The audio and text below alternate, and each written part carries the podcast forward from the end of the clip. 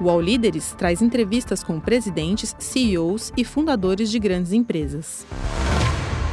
Olá, sejam bem-vindos a mais uma edição do UOL Líderes. Eu sou Mariana Desidério, repórter do UOL. O nosso convidado hoje é Carlos Guerra. Ele é fundador e presidente da rede de restaurantes Girafas. O Girafas foi fundado em 1981 em Brasília. Hoje tem cerca de 400 unidades pelo país. Em 2022, o Girafas faturou cerca de 800 milhões de reais. Carlos, seja bem-vindo. Olá, Mariana. É um prazer estar falando aqui com você e com seu público. Carlos, é, você, a gente sabe que o período de pandemia foi bem difícil para o setor de restaurantes, né? É, como que vocês ultrapassaram esse período e qual que é o momento que vocês estão vivendo hoje? Olha, foi um período, um, algo assim que ninguém esperava, ninguém tinha experiências anteriores. E olha que a gente tem bastante experiência, nós estamos aí, como você falou, desde 81, passamos por inflação, hiperinflação, planos econômicos desde a década de 80, 90, processos de crescimento, depois é, recessões, ou seja, a gente passou por tudo, mas nada, nada, absolutamente nada se pareceu com o que a gente passou na pandemia. Nós tivemos uh, de março, que ainda era o mês que, que aconteceram os primeiros, é, as primeiras notícias é, de, de fechamento de shopping e, e tudo que você sabe, a gente teve uma queda de quase 85% de março para abril e foi um, um, um retorno muito lento. E aí depois teve uma segunda onda que também nós caímos, ah, por coincidência, um ano depois, em março, e também um, um, um ano muito lento. Mas a gente é, é, se preparou, a gente é, rapidamente para as circunstâncias, trabalhamos muito nessa época, tivemos assim um contato muito próximo dos nossos franqueados, que é quem estava efetivamente sofrendo as consequências mais, mais de perto. E a gente conseguiu tomar uma série de, de, de medidas, aproveitamos, acho que estavam à disposição, que, é, do, que o governo colocou à disposição dos empresários, como ó, manter os, os, os, funcionários em casa recebendo, a gente pagando parte do salário, parte era, era, era uma contribuição de redução de impostos, etc. Ou seja, é, a gente teve um aprendizado muito grande, reduzimos o cardápio, investimos em qualidade, investimos em treinamento, Tivemos nesse período um, um, um, momento de muita proximidade com os nossos franqueados, isso ajudou muito, não, é? não só durante a pandemia, mas inclusive durante não é, a recuperação e após a pandemia, o que fez com que a gente saísse muito bem. Saímos com um produto de excelente qualidade, a gente fez uma revisão do cardápio, tornou ele mais enxuto, é? tornou ele mais racional, diminuímos um pouco de SKU na loja para ficar mais fácil do franqueado lidar resolvemos uma. Ajudamos também o franqueado com redução de royalties, redução de fundo de marketing, em alguns casos até eliminação. É, ou seja, é, a gente criou um ambiente propício para que é, o que está acontecendo hoje no Girafa fosse possível. A gente sair bem, sair com um bom produto, uma, uma, uma rede animada, uma rede empolgada até, e com um produto de excelente qualidade. E vocês estão com a meta de faturar um bilhão de reais em 2023, né? Como que está é, o processo de atingir essa meta e o que, que você entende que vai puxar o, o ou está puxando o faturamento da, do Girafas hoje? Olha, nós, nós tivemos uma recuperação que foi muito intensa. De 2020 para 2021 nós crescemos alguma coisa como 40%, 50%. 2021 para 2022 crescemos também alguma coisa entre 30% e 35% porque a base caiu muito e a gente é, se autoimpôs uma meta ambiciosa de cerca de 25% de 2022 para 2023. O crescimento está excelente, ele está aí na casa de 19%. É possível até que a gente não consiga é, atingir essa meta de um bilhão, mas o resultado há de ser comemorado. Então vamos crescer aí até o final do ano é, nessa faixa, 18, 19 até 20%, bem acima dos indicadores uh, setoriais, como o indicador de venda do varejo no IFB, que mede as vendas de redes similares à nossa. Ou seja, estamos uh, lutando por, por esse BI, mas se não vier, vamos fechar com um bom número. E tem algum investimento é, importante previsto para esse ano? Enfim, quais são os planos de vocês é, aí nos próximos meses ainda? Olha, esse ano nós estamos crescendo em número de lojas, vão ser cerca entre 30 e 40 restaurantes, talvez alguns fiquem para o início ainda do ano que vem, o que é um investimento aí na faixa de 25, 30 milhões de reais. Estão investi investindo muito em marketing. Esse ano o nosso orçamento de marketing é da ordem aí de 25 milhões de reais. É, investindo em modernização de, de, de, várias lojas, foram muitas lojas é, que foram reformadas. Estamos é, acreditando no momento, é? acho que é um momento importante para os girafas. Eu acho que o, o emprego está voltando, vai ser uma, uma recuperação talvez até um pouco lenta, mas a gente acredita muito que ah, os segmentos que consomem normalmente nos girafas vão ter ganhos de renda, vão ter ampliar capacidade de, de aquisição. Então a gente vê aí uns bons anos pela frente. E quem que é esse público dos girafas é, no geral? A, gente, a gente tem historicamente uma penetração muito forte nas classes B-, C+, B+, também, e que é, dependem muito de alimentação fora de casa, principalmente nos momentos é, de trabalho. Então a gente vende muito bem durante a semana no almoço. Mas o que aconteceu, engraçado, é que depois da pandemia, não é? o nosso consumidor de lazer aumentou muito.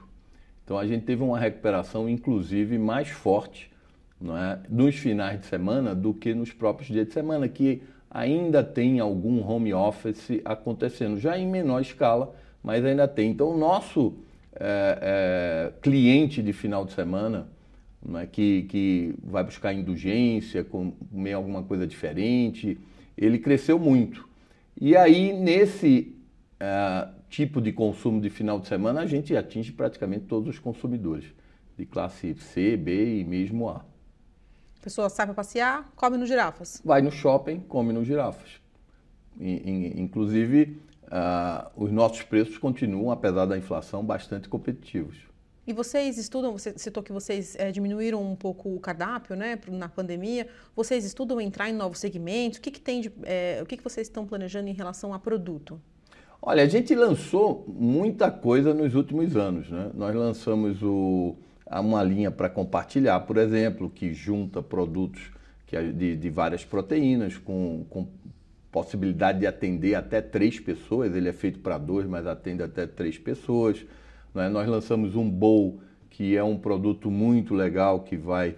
É, ele tem uma pegadinha não é, oriental, então é, é diferente. Nós lançamos é, é, um produto excepcional, que é o churrasquito, que é uma composição também de carne, linguiça, e está saindo bastante desde o aí do início, acho que logo do início da pandemia que a gente lançou. Lançamos também um, um, um produto que é um canal novo, que é o Safari, que é um, uma linha de marmitas, não é? mas marmitas super sofisticadas, de, com produtos de qualidade, que atende só no canal delivery. Ela vai representar esse ano aí alguma coisa em torno de 2% da nossa venda total e cerca de 20 a 25% da venda de delivery.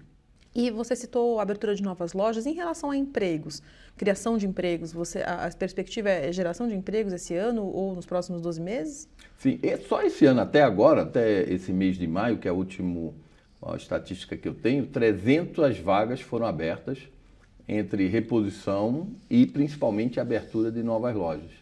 A gente espera aí talvez chegar alguma coisa próxima, talvez até de mil novas vagas esse ano de 2023. Quer dizer, há uma tendência da gente aumentar significativa. Algum, como a gente tem alguma coisa próxima aí de 8 mil funcionários, nós possivelmente vamos ter um aumento é, de emprego da ordem de 10% da nossa força de trabalho.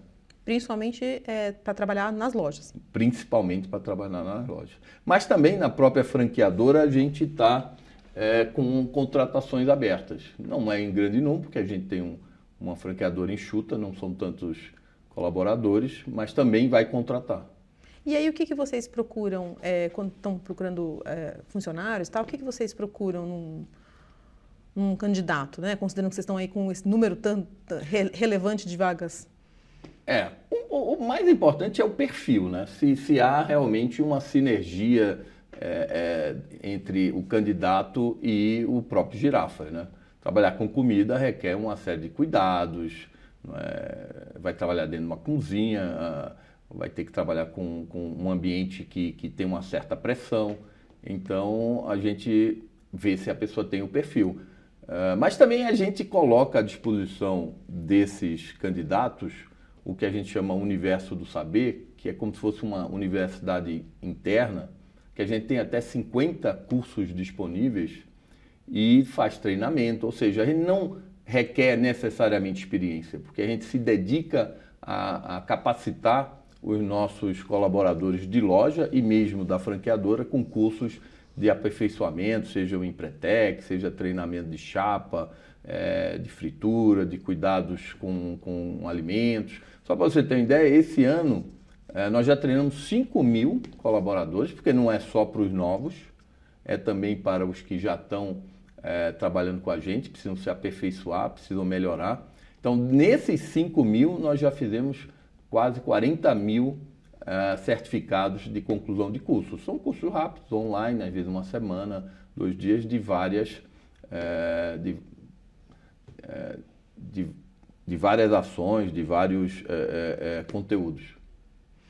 E com tantas lojas, né, uma boa parte das lojas de vocês são franqueadas, né?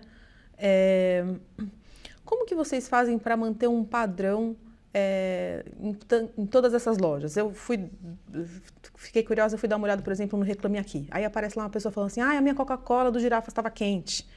Ou reclamações assim que eu entendo que são do dia a dia de uma operação de restaurantes, né? E eu fiquei pensando como manter é, esse, esse padrão de qualidade, como que vocês lidam com, com essas questões.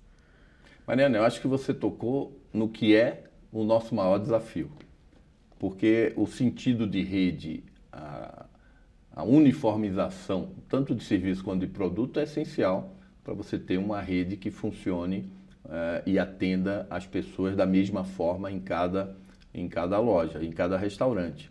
Então é muito, é muito desafiador mesmo, você tem razão, mas a gente lida primeiro com treinamento, né?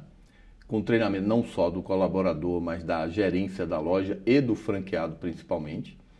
Como é, e você falou, uma rede baseada em franquia, inclusive a gente é praticamente só franqueador, todos, quase todos os nossos restaurantes são franqueados, a gente precisa muito da presença do franqueado dentro da loja. O franqueado é um, um, um sócio, um parceiro fundamental na padronização e, e ele é quase que o maior responsável para a gente ter essa rede não é uniforme e, e padronizado. Então, o franqueado é esse agente que vai estar tá lá olhando, vendo se realmente está dentro dos padrões, manuais, treinamentos que a gente é, prescreve. Mas também a gente facilita em algumas questões. Por exemplo, nós temos um, um sistema de distribuição logístico que leva, vamos dizer assim, os produtos já bem pré-processados, por exemplo, cortados as carnes, as embalagens, isso aí facilita muito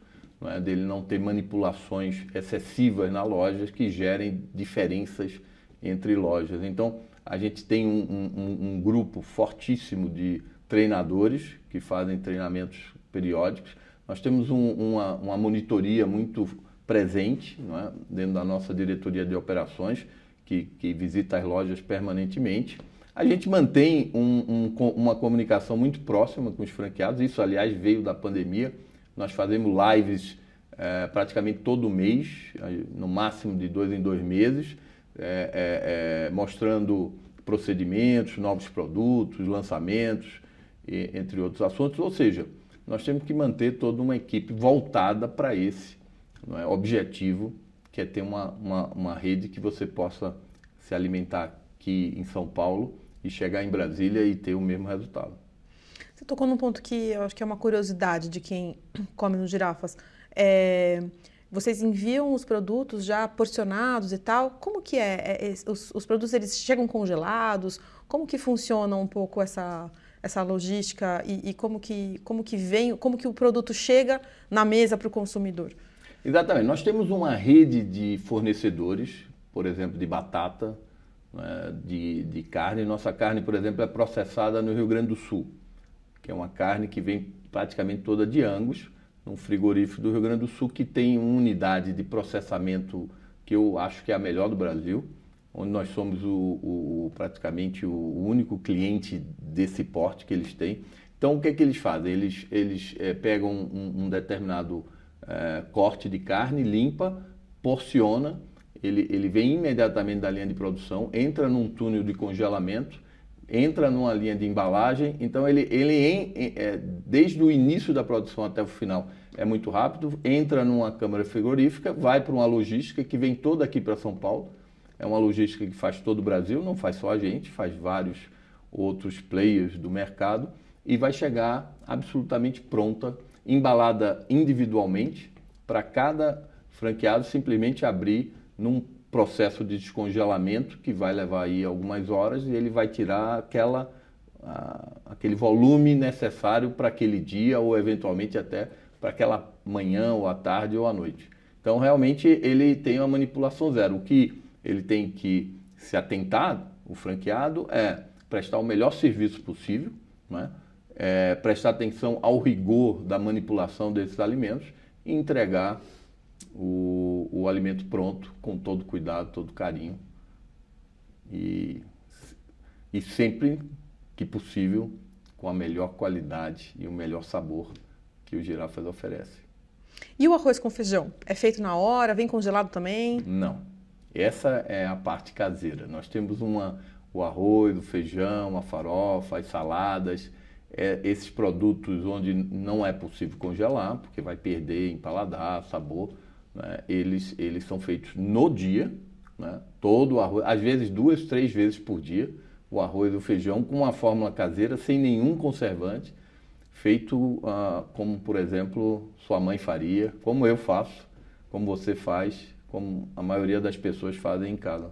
Falando de hambúrguer, né, é, esse esse crescimento que a, que a gente viu de hamburguerias e, e, e restaurantes é, voltados para hambúrguer, principalmente no delivery, é, ele teve algum impacto é, nas vendas dos girafas? Olha, ele, como era a, a, o grande volume é, era em, em, delivery, o, o girafas não tem um histórico de, de vendas fortíssimas em delivery ele, ele até cresceu muito durante a pandemia, chegou a 25, 30% das vendas de delivery. Hoje já recuou bastante aí para a faixa de 10, 9%. Então não houve um impacto muito grande, não é, é exatamente com o, as vendas do Jaffa como um todo.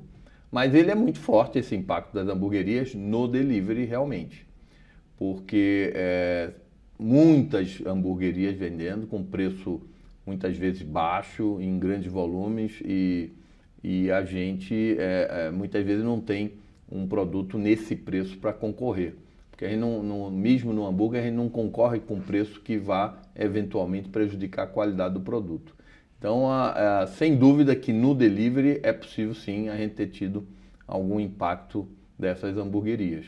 Que eu acho que foi um fenômeno, inclusive, que já atingiu o seu ápice né, em termos de hamburgueria, porque surgiram muitas, né?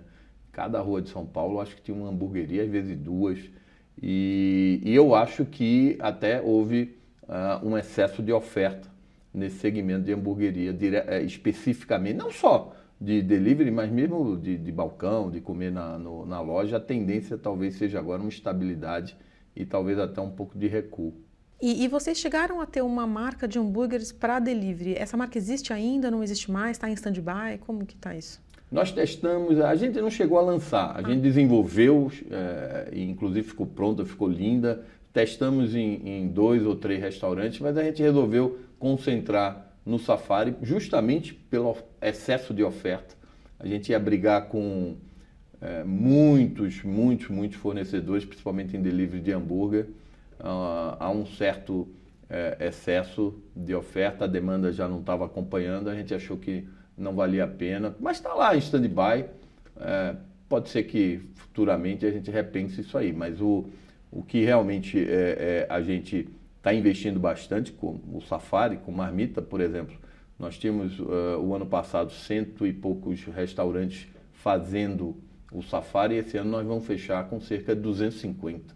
Quer dizer, está já bastante é, dentro da rede, já está bastante internalizado dentro da rede do Safari e eu acho que deve continuar crescendo nos próximos anos.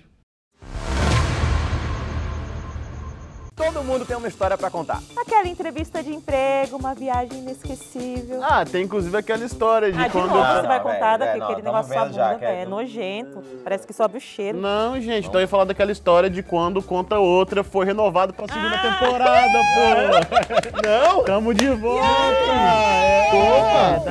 É, No Conta Outra, a cada episódio recebemos um convidado diferente para contar uma história inusitada pra gente. E o nosso papel é fazer ele se arrepender de ter topado o convite. Conta Outra, toda quinta em Splash Wall. E, e, a questão do preço dos alimentos, ela é, impacta bastante o setor de restaurantes e é um ponto muito importante para o consumidor, né? Como que vocês têm lidado com isso nos girafas? Vocês aumentaram preços recentemente? Como que vocês estão lidando com essa questão? A inflação de alimentos estava alta até pouco tempo atrás, agora acho que deu uma melhoradinha, mas ainda é uma questão, né? Olha, a gente até tem bastante experiência com inflação, tá? Porque nós começamos, como eu falei, num ambiente super inflacionário que a gente tinha que fazer preços a cada 15 dias, que chegou a inflação de 100% ao mês. Você nem era nascida nessa época, mas existiu. Parece que não existiu aqui no Brasil certas coisas e existiram e era difícil administrar qualquer negócio. O nosso, então, é, talvez fosse até mais difícil, porque a gente tinha é, material de ponto de venda, que tinha preço, cardápio, ou seja, todo um, um, um aparato para mostrar preço e produto para os clientes que precisavam ser mudados constantemente. O cara vivia no supermercado com a maquininha ali não tinha nem código de barra, era difícil. É? Ou seja, uma, ah, nessa época nem tinha código de barra. Bom, uh, dito isso, esse nível de inflação que a gente teve agora é um nível mais civilizado. Né? Não chegou aí, talvez esse ano a gente tenha 6%, o ano passado teve alguma, talvez o ano passado foi alta a inflação de alimentos, 10, 15%.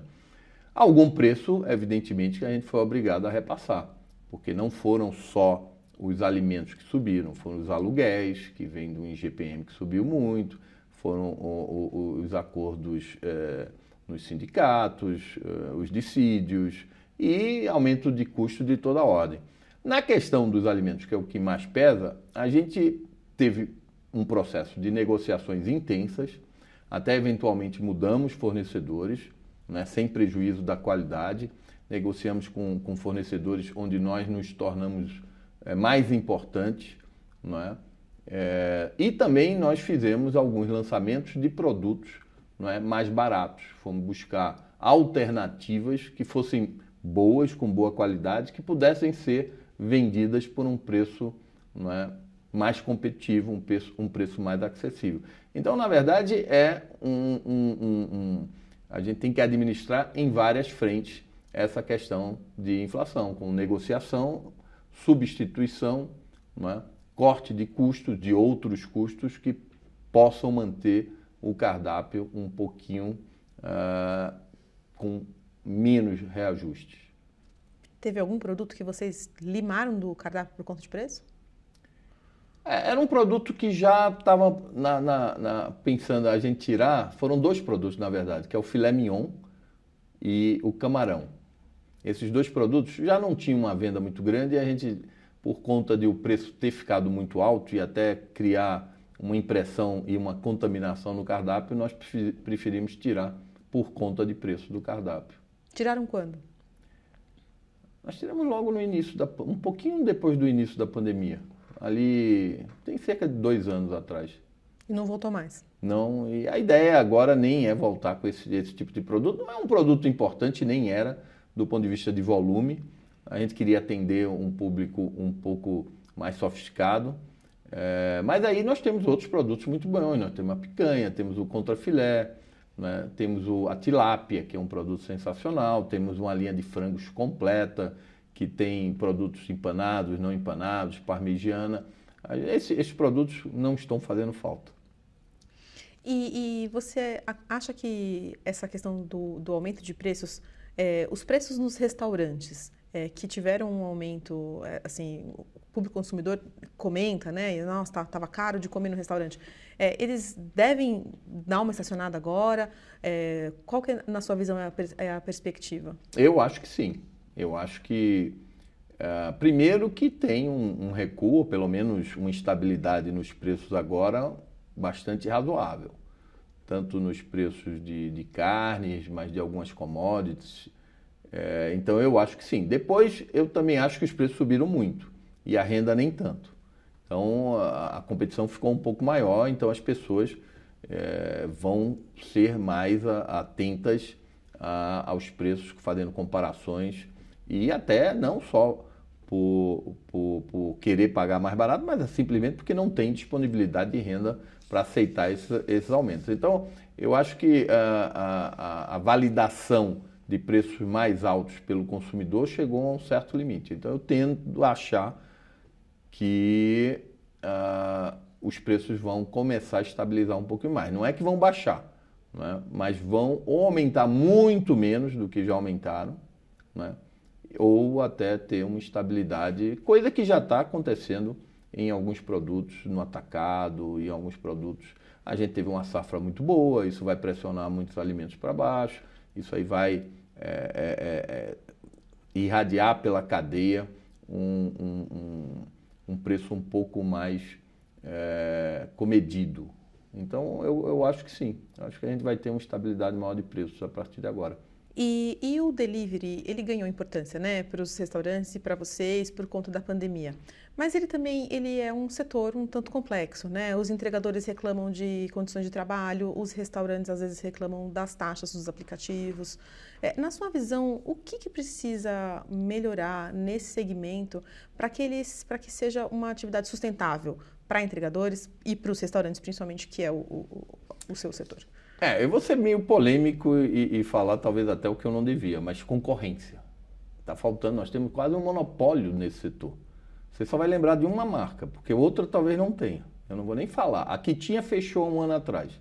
Então, quando você não tem uma concorrência muito grande, esse, esse, isso aí fica terrivelmente dispendioso, dispendioso para, o, para os restaurantes. É, é realmente é, é, é algo que precisa ser é, pensado. Espero que cheguem novos players de mercado, mas isso não, não tem acontecido. Não tem acontecido. É, é, é algo que está sendo muito penoso para todos os restaurantes. Não tem nenhum que não reclame das taxas cobradas por aplicativos. E elas são exorbitantes, a ponto de inviabilizar alguns é, serviços de entrega, alguns deliveries, ou pelo menos sacrificar muito a margem de todos os restaurantes, de todas as redes. E o CAD teve uma decisão recente é, que falava exatamente sobre isso. Né? Na sua visão, isso mudou alguma coisa no mercado? Já, já deu para sentir?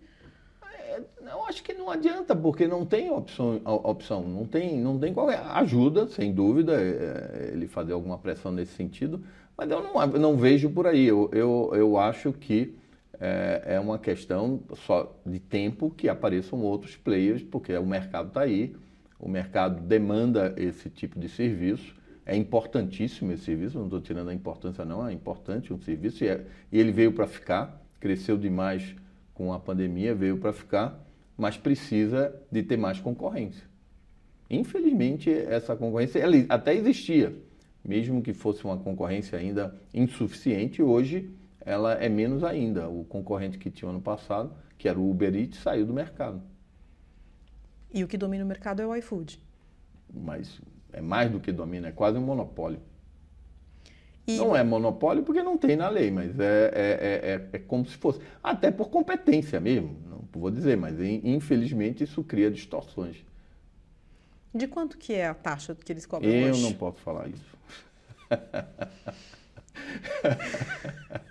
não devo.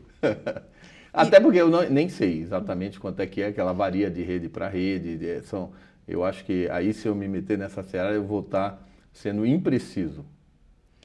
E ainda assim vocês atuam no, no delivery, né? Ou vocês atuam só com um aplicativo próprio? Como que é não, a atuação atuamos de com o iFood, nós somos clientes. E são um parceiro importante. Eu não estou dizendo que a gente não está reclamando dele.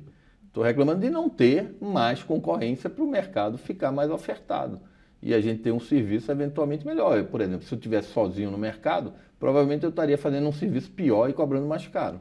Isso é, é a regra de mercado. Tudo funciona assim. Mas o mercado é, é super ofertado no meu segmento. Tem não sei quantas redes brasileiras internacionais, tem pequenos, tem grandes, tem super grandes. Então, assim funciona. Você vai ter um bom, um bom serviço com um preço bom e uma boa qualidade. Onde você tem alguém trabalhando aí com 80%, 90% do mercado, isso gera distorções e, e, e não funciona. É um mercado imperfeito. Mas eu sou parceiro, sim, do iFood. Nós somos parceiros desde a primeira hora. E como que você está avaliando o governo Lula até aqui? Tomar uma aguinha. Olha, o governo Lula é, é, um governo super interessante, porque Lula é, é, um político e a gente precisa na presidência um, um político, né? E ele, ele conseguiu é, é estabilizar relações entre poderes de uma forma natural, típica dele, conversa aqui, conversa ali. Ele está com um, um, desempenho na economia bem me melhor do que o esperado, na verdade, bem melhor que eu esperava, com o Haddad funcionando bem como negociador entre as partes, fez esse projeto de arcabouço fiscal que parece atende bem às expectativas do mercado, de que a gente tenha uma dívida pública é, pagável, né, que ela não saia de controle. Ele tem algumas retóricas de algumas questões que não deviam estar sendo faladas, como rever marco do saneamento, para quê? Nós, nós estamos há 200 anos e não fizemos um saneamento com o que tinha, por que, que não investir no que tem agora de alguma forma? Então, eu, eu, e outros assuntos, como reprivatizar a Eletrobras, coisa. Às vezes eu acho que ele fala algumas coisas para a esquerda do partido, mas ainda bem que tomara que fique como retórica. Porque, no fundo, ele, o, o Lula é, é, é, é super inteligente, é, é incrível a inteligência política dele. Eu acho que ele tem tudo para fazer um bom governo. E, e, o governo está discutindo hoje, por exemplo, uma reforma tributária, né? É, e essa reforma tributária, ela, um dos pontos é que o setor de serviços pode vir a pagar mais imposto, né? E isso gera, está tá gerando resistências nesse setor. Como que você vê essa possibilidade? Olha, é preciso dizer antes que nós precisamos urgente de uma reforma tributária. Essa nossa, nosso sistema tributário é mais um manicômio tributário. E ainda por cima é regressivo, cobra muito sobre produtos e pouco sobre a renda. Nós precisamos de, um, de uma reforma que transforme os impostos no Brasil mais progressivos, que pague mais quem ganha mais, quem tem mais possibilidades. Então nós precisamos, mas essa reforma, eu acho que ela não simplifica o suficiente é? Eu acho que a gente poderia fazer uma reforma que simplificasse até mais, mas principalmente ela não vai ser equânime. O setor de serviço vai ter problemas seríssimos. Essa, esse talvez seja hoje a nossa maior preocupação nos girafas. É muito melhor do que a que a gente tem, não tenha dúvida. Mas eu, eu imagino que poderia ter sido pensado implementado uma reforma com utilização de mecanismos digitais mais modernos que pudesse ser uma reforma que atingisse mais pessoas, a economia formal e informal, com um, um, um único imposto, mais imposto de renda, importação talvez, a IPTU, mas assim, em transações, um único imposto, a gente não vai ter isso, né? ainda vai ter o estadual e o federal. E é uma alíquota muito alta. Talvez um imposto que atingisse uma base maior, com alíquota menor e igual para todos os setores que trouxesse todos os setores da economia que pagam e não pagam imposto para dentro né, desse guarda-chuva fiscal, eu acho que funcionaria melhor. Carlos, eram essas as minhas perguntas. Agradeço a sua presença aqui. Eu que agradeço, foi ótimo. O podcast UOL Líderes tem reportagem de Mariana Desidério, produção de Cláudia Varela. Uau.